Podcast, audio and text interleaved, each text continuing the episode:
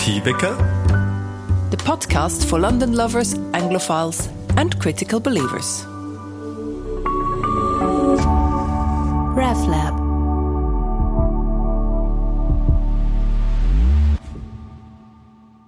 Standing on the graves. Graveyard. the vicar said it's okay. the vicar said it's okay. They're built like this. I have no foundation for this, by the way. I'm just saying that. So let's go. Let's go. Good morning, Carla. Good morning, Lau. We are recording here live in the uh, in a garden in the centre of London. It's a little park, and there's big stone walls around it on three sides, and they they remind me of church of a church, like church walls, and there's a church tower as well behind me. But it seems to be it's not really a church, and it's not really a park. what, what is this, Carla? Where where did you take me today? So we're at Greyfriars Churchyard, and it's indeed both. It's a, a, church, a derelict church, and it is also a garden. I think a little community garden. It's a, a garden or a little park in a church.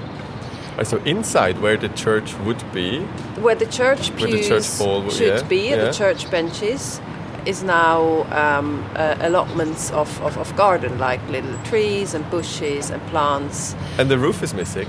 That's and the roof is important missing. thing to mention. yeah, yeah. Um, and luckily today is a glorious um, January winter day, and we have exceptionally blue sky for London. Sun is shining, so we're really lucky that it's a good day because the roof is missing of this church. It's a church ruin, and um, and you can hear a bit of the traffic of busy London in the background. Probably quite a bit, but that's where we want to take our listeners as well. In the middle of London, in a yeah, so a quiet little oasis in the middle of London. So why did you take me here? What was special about this place for you? I think one of one of the main reasons probably because I just love ruins. I have some. Mm. I have a passion for ruins. I think there's something really romantic about them, and it connects us with the history of a place. And I love to imagine how the, this place um, used to look like, or um, also why, why, what are the reasons that it just uh, fell apart, or that it is now derelict. And it, it, gives you also, I think, a sense of uh, the vulnerability of life. Mm-hmm. Because this was once a church, it was actually also a monastery at the beginning. Mm-hmm full of life, people using it, people worshipping here. And now what remains are a few walls. And this place has an incredible history, went through a lot over many mm-hmm. centuries. And I think it's just that uh, ruins kind of triggered that mm-hmm. um, side in me. That kind of emotion of like life is really vulnerable, and we mm-hmm. can see that in in ruined building or kind of ruined buildings. Yeah. And at the same time, it's very lively. So we have we have some people who work at banks around here who take their breaks. We have the the gardeners who take care of the of the little park, of the little allotments. We have some people who are just enjoying the sunshine. I think it's also the kind of place you would uh, uh, homeless people would sometimes come to in the mornings. We saw yeah. um, some people who I uh, I just presume are probably without a home who had their morning mm. coffee mm. here. Mm. Just a place where you can be um, and and yeah, where, where you don't have to buy anything. It's just a place to be, and it's quite peaceful. That's also one of those things that's so interesting about London is you have these complete opposites in in the same places. So you have you have homelessness and poverty in the middle of London here, and in the same streets where these glass palaces that belong to to some of the biggest banks in the world uh, are located, all within the same sort of square mile. I think that's one thing that always struck me so much about London is that this these opposites in like the smallest places. And using these the same places sometimes when it comes together in a community place like mm. this churchyard, which is now a community garden. Mm-hmm. Yeah, I think that's what I like about this place as well. So I'm sure I'm wondering, and I'm sure lots of listeners are wondering as well, why did this church lose its roof? How come about? What's the history of, of this ruin? So it was. Uh, I'm actually not 100% sure when it was built, but I, um, I yes, it was very important um, in the years already or, or century before uh, the Reformation, uh, when it was a monastery. Monastery were places of education, of worship. It has it had a, a community, a mon- monastic community here. And then during the Reformation, like so many other monasteries across Europe, it was dissolved as a monastery and continued as a church. And of course, the Reformation in the UK was a bit, in England, was a bit different than the rest of Europe. Yeah, absolutely. I, of course, it was inspired. The Reformation in in England was inspired by and also triggered by what ha- what was happening on the continent, and there were also a lot of people with Reformation ideas in England that would then um, influence the Reformation in Europe. But I think the main trigger for the Reformation was uh, very uh, top down in the UK or in, in, in, in England, uh, Great Britain. Because at the time, the king, King Henry VIII, was, is probably the best known king. Yeah. Uh, everyone would have heard of him. Yes. Uh, the king with the many wives, he wanted to divorce his first wife, or actually annul the marriage. And that would only be possible if the Pope gave his um, okay, his thumb up, and he didn't do that. So he went to ask the Pope. He went to ask the Pope, as you do, and the Pope said, "No, you can't. You can't divorce your wife." And instead of just accepting that, what the Pope said, he decided to do something differently. Yeah, he decided to put himself as the head of the church, so he would lead the church in the future and not the Pope anymore. And at the time, if you imagine, like before the Reformation, or during that time, the predominant church in Europe was the Roman Catholic Church, and the Pope was the head of the church. So putting himself, the king, putting himself as the head of the church was split from the Roman Catholic Church, and that's how the Church of England, the Anglican Church, was born. And that's the, still the same one that is here today. Yeah, it's still the same Church of The England. The Queen is still yeah. the head of the church. Yeah. So it was a very kind of top-down uh, approach, much more. Whereas in, in, in continental Europe, it was much more grassroots movement um, that came from like really. Um, also changed much more in terms of, for instance, how the liturgy in church changed and like the way we worship, and a lot of things uh, in the Reformation and the continent. Um, they changed much more, so the kind of how people worshipped. When England, because it was that kind of more top-down approach and just a change of leadership, uh, the, the the worship life, the liturgy of the church remains quite um, Catholic. Right. It's much more diverse nowadays as well, but that's one of the differences you can see. And the impact on the monastery was that it was dissolved, and this place where we are currently re- recording is was turned into a church, an Anglican church. Is that right? Yeah, and so he continued as a church, as Yeah. worship life, and then um, tragedy struck in 1666, which um, don't know if our listeners are very familiar with that date, but in London, if you hear 1666, The Great everyone, Fires. uh, everyone knows what we're talking about, the Great Fire of London, where London was basically destroyed. burnt to the ground. and there was no way to stop that fire. Um, so all the foundation of, of the city. Most of it was probably still built with wood, uh, and therefore the fire would just ravage through the whole city, including this church that was then completely burnt down. Yeah, So what we are seeing now, these these um, walls are not the original because they were burned down in 1666. So it was rebuilt after that. yeah. The church was rebuilt, and uh, functioning church again for a few more centuries Mm-hmm. until the next tragedy struck. And the big one. I mean, there were. Of course, a lot more history going a on in between. It's not like we're going forward in history quite a bit. But then, uh, in the Second World War, during the Blitzkrieg, the church was destroyed and then never rebuilt, and Yeah. it's now uh, turned into a community garden. So the Blitz is when when the German bombers would uh, come to England and, and drop their bombs all over the city, and, then they hit this place. They hit the Thanks, church. Chris, yeah. And I heard Amongst so actually you, you told me that you live in a house that was also Yes, so where, where yeah, where I currently live is also one of those houses that was that was bombed and, and partially destroyed. Mm. So I don't live in a ruin. You you'll be sad to hear, but um, it was then of course rebuilt. But it's funny you can still when you walk down my street you can still see that all the the buildings around us look the same, but then our our one little part is has a different color, different architectural style, and you can sort of see that's what they what they rebuilt, and that's why it looks different to, to the others on my street. We have a couple of siblings at the Swiss church, a brother and a sister. They came here from northern Italy and they um, experienced the uh, Sorry, we're just laughing because the gardener just decided to um, Oh, do his gardening just uh, next to us. But we appreciate the garden and the garden. Yeah, no, absolutely. It wouldn't be as beautiful otherwise. so bear with us. Sorry, There's yeah, a bit, bit of gardening going on. Anyway, yeah, we have this uh, couple of- of, uh, yes. siblings, a brother and um, and a sister, who came to London from northern Italy. They're now over 90. She passed away sadly about two years ago. Um, yeah, for over 90, and they came here when they, at age 8 and 10 with their mother from northern Italy. They were uh, uh, French speaking Valdensians. And their mother had a Swiss friend, and that Swiss friend used to go to the Swiss church and took them along. And they became members, non Swiss members of the Swiss church for the rest of their lives. They came to all the Sunday services. Um, uh, she came until she recently passed away. He's now too old to come to the church, but still, um, until recently he came along. And they, as teenagers, they experienced the war here.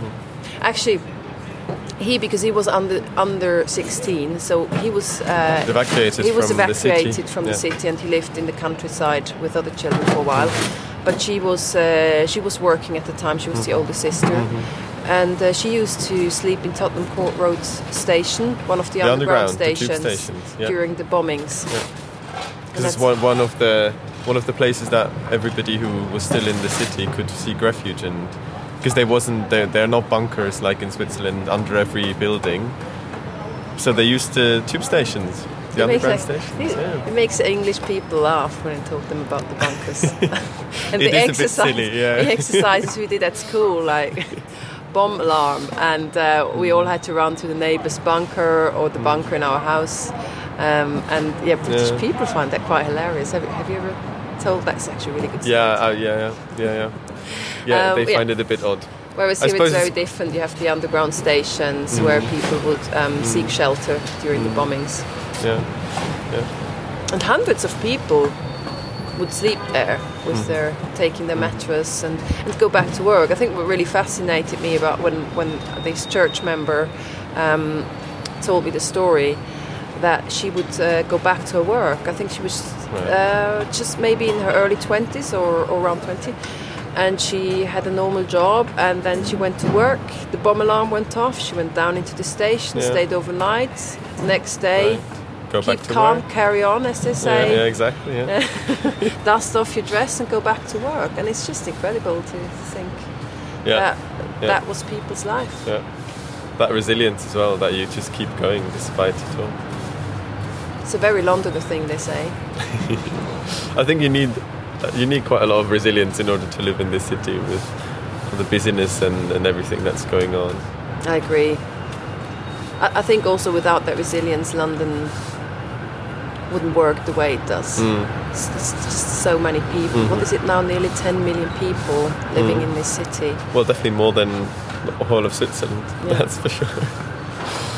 And I do sometimes think there's also some, some, something that a lot of my Swiss friends also mention when they come to London how patient and quiet, uh, patient people are, and how quiet Mm. it is in the underground. And it's really true. Like people don't talk, Mm. um, and you try to kind of make space for others, even if there is no space. Yeah, And I find Yeah. that something really quite striking about. Just strikes me as uh, very special in London. Yeah, And also, this not talking. Of course, you can say, "Oh, people just don't talk to each other." yeah, but I, I kind of I think it gives the whole kind of city life and also when you go into the tube Yeah. during rush hour um, you have that kind of um, calm a certain Yeah. calm that just makes you almost survive the situation you're Yeah. in which is being crammed in that train it's not very yeah. pleasant No, I think that's right, and I think it's about, I suppose, partially also finding, making your own little pockets of, of peace and quiet that you need to have in order to, to balance out the the busy life. So, be it at home or, or in other places, or for example, in this beautiful, idyllic little garden that we are at currently, it really helps you balance out the rest. So I think it's really beautiful if you know, if you either make them yourself or you know of places you can go to have that. Now I have the ambulance Yeah, that now we we talked about. yeah. of course, yeah you, even when you're in the idyllic, quiet church garden, then is the ambulance there coming by. always an ambulance around the corner in London Well, we kind of knew that, but we thought we'd take the risk anyway. Yes, yes, yes. well, we want to show you the real London life, not the fake. And, uh, there's no London life without an ambulance. Yes. So anyway, we can recommend you coming here to this little peaceful place on a sunny day. It's just behind St. Paul's Cathedral, where you find all the tourists, but you find no tourists here, even though it's just uh, a block away. And now I'm a bit cold because it's January. Yeah, let's go warm up. Let's go and warm up. I think there are a few cafes around here. And maybe we just um, take a walk around uh, St. Paul's Cathedral, shall we? Let's do that. Bye. Bye.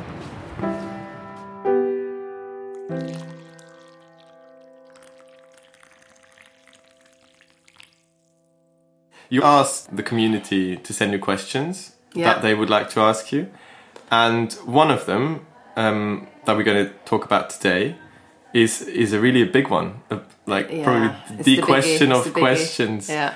Um, in German, you would say the Gretchenfrage. Um, so, to the heart of things, Carla, do you believe in God? So this one I is actually for my sister who who asked me. Um, yeah, do you believe in God? And also, I want to say I received so many questions, incredible. Um, yeah, but that one it always catches me a bit off guard if someone asks me that, and I'm asked it many times. And it's not very straightforward for me to answer if I believe in God. But um, it's kind of a fair question to ask the vicar, so I'm not going to avoid it this time by especially yeah, especially if you ask as a as a priest, if you ask us to believe in God. So you should you, you should believe in God yourself, right? Yeah, well, I mean, to be very honest, the answer would be I want to believe in God. Um, that's probably the most honest you can get. Um, and I hope there is a God. Because sometimes I think maybe that's why I became vicar, to talk myself into faith. um, and, and that I write sermons to convince myself that there is. So you're not trying to convince us, but you're just trying to convince yourself, really.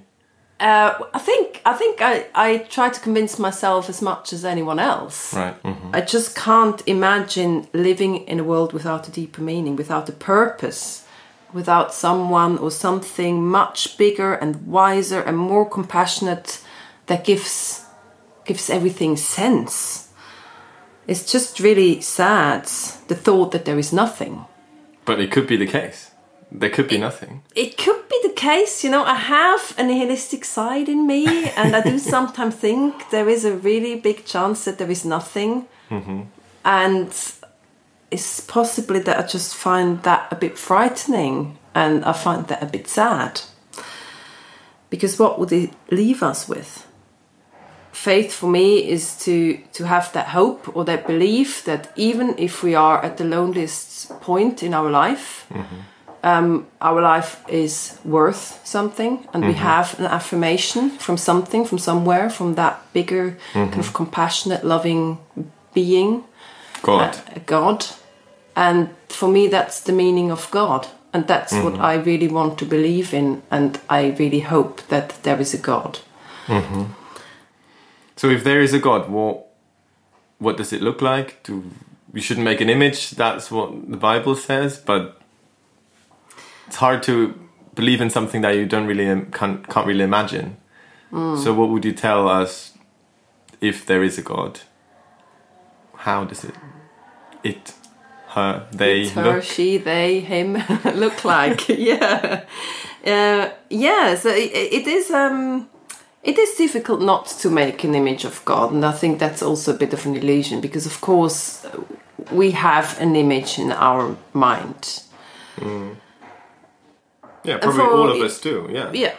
And I think for a very long time, God has been portrayed as an old beardy man sitting on a cloud and um, kind of directing every aspect of human life.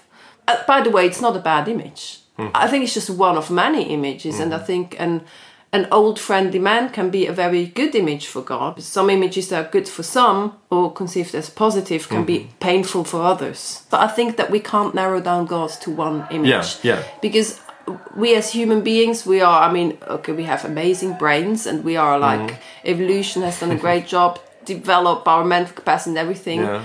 but that is we are limited and our capacity is limited Yeah. and i think God is something so much bigger and beyond Yeah. Anything we can imagine. Yeah. Um, that any image we we have um, Mm-hmm. is is a restriction of that much much much bigger. So what's your image then? So this is one image that I really like is the medieval times when people imagine that the Earth is a disc Yeah. and that the sky is a, a massive globe and the stars are little um, holes in that globe that points mm-hmm. to one big light that can, we, we can never fully see. Mm-hmm. And each star is a little window to that light and the light is god. Mm-hmm. And i think it's having all these little images. And for me i have well i have some images. One of them for instance is that god is like a big hand and we mm-hmm. can't fall any deeper than into God's hands. So we always held. That is one image Right. I really like. I have to say, in terms of gender, I mean, you know, as a feminist, I should say, God is a woman. Yes. And I do believe that God doesn't have a gender, mm-hmm. but I can't really completely let go of a male God because I think it's just so ingrained in us and it's something that is deeply ingrained in me that if I imagine God person like it is, he is a man. Mm-hmm. But isn't that just a habit? Just you you grow you've grown up hearing that God is a man, and in the Bible it's in the male gender. That that's just from there, but you could change that. I try to avoid he and she altogether. So sometimes Right. I find ways to just not use a gender. If You I know? may challenge you, I'd say isn't isn't your job as as a vicar also to you know challenge what's been said before and try to change habits that are not not founded or don't don't fit the 21st century. And one way of doing that would be through your sermons to actually, you know, show that God might be different genders and different forms. Yeah, uh, yeah. No, I absolutely agree with you. I mean, that is that is one of my roles to challenge these images, and I, I don't know why that part of God's I find Yeah. kind of. So I know I do try though. I do try. Yeah. Well, these are all things Service, I do. so- Certain things yeah. that I try to change is, for instance, I I don't use or don't use very often the word Lord. Mm-hmm. Um, I do sometimes simply for the reason that I think that for some people it's very important. So there is no reason not to use it, but I use it very little. How do you mean? How is it important to have a lord for somebody? Well, as I say, I mean, people have very different images of, of God, and, and for, for some, that title of, of Lord might just be for their faith, might be important. So I don't think Right. it should be my choice as a vicar to completely exclude it. Mm-hmm. But because it's a very kind of male and also in terms of hierarchy, very hierarchical words, I use it very little, and I, I do replace it with God or the eternal or the source of Yeah. love, the source of life. So I do play with that Yeah. quite a lot. Yeah. It's just it's about the personal pronoun that I sometimes I see, stumble. that's the- it's just yeah. that one, and and obviously kind of talk about the women in the Bible, Mm-hmm. talk about. Um, you know the prophetesses in the Mm-hmm. Bible. Um, so I do I do a lot of that. I also talk about that um, that God has no gender or the different Mm-hmm. like the Holy Spirit and the Son of God as different expressions of of God. And in English, it's actually very good because you can use the word parent instead of yes, father. Yes, that's a very And that one. I do that even when I baptize children in English. I would say I baptize you um, in the name of God, who is like a parent right. and in the Yeah. name of the Son, Yeah. like Jesus Christ, the Son of God, and the Holy Spirit. Yeah. And it's a shame that in German we don't have the word parent. well, you can say Elternteil, right? It would be a bit Elternteil, but it's kind of doesn't really work. Yeah, it's not that. really a good German word. Yeah. I agree. So the God I believe in, or I want to believe in, uh, is is the embodiment of kindness, acceptance, and forgiveness. And it does give me a great deal of comfort to to believe in that, or try to believe in that. I think faith is always everyone struggles with their faith. Um, um, some more and some less, but I, for me, for me, the faith in God is the source of, of human dignity because we among humans we are limited in how much we can give each other Who for me that yeah. god is the source of our dignity and no one can take that away Yeah. And if that goes away, if that falls away, if we don't have that, then what remains? And that's why I really want to believe in God, and I really hope there is a God. So God, that- God, as, God as sort of a, a backstop, if I may use this Brexit Yeah, term, when, yeah. when humans failed. yeah yeah god is a backstop and i think there is nothing absolutely nothing wrong with that you know sometimes in life you meet people you find really hard to connect with or you mm-hmm. find sometimes even you maybe struggle to respect them even or you find really you struggle to like them. And for me is that even if i reach my limitations i have that faith that this person is loved mm-hmm. and that there is a source that doesn't depend on me. Right. um, that is not in any way an excuse that I don't try, mm-hmm. but it gives that is a source of respect and of dignity for any person, um, and it doesn't depend on how I feel about that person or anyone Right. feels about anyone.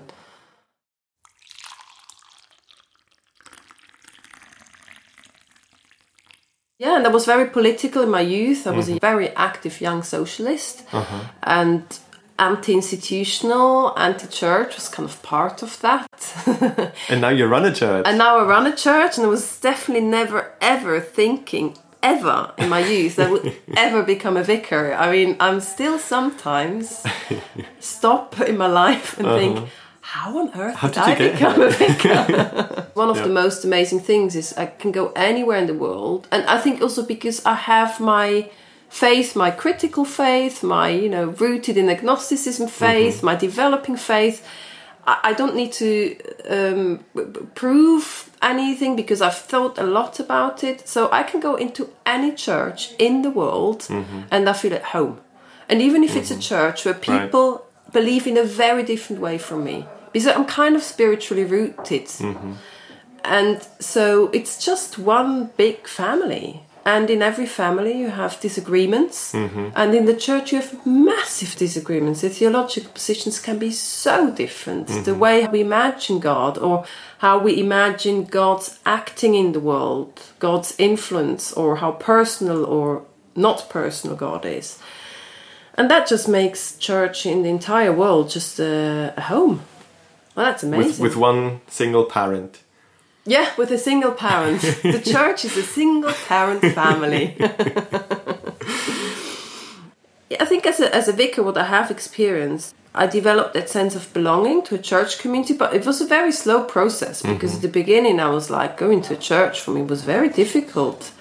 It kind of freaked me out a bit um, because I didn't know what I believed, whether I believed anything altogether Yeah.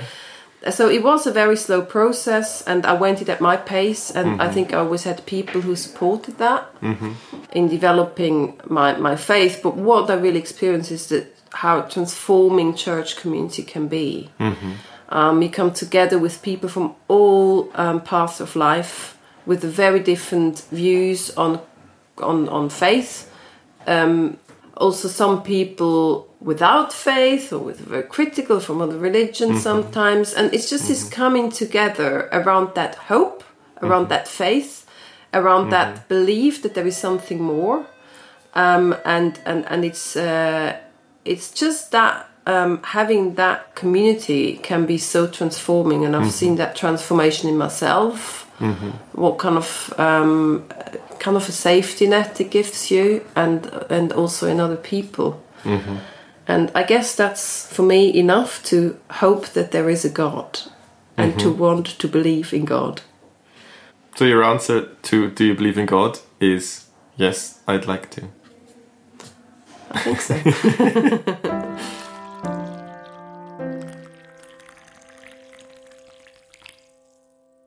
And now for some music from our brilliant organist Peter Yardley Jones.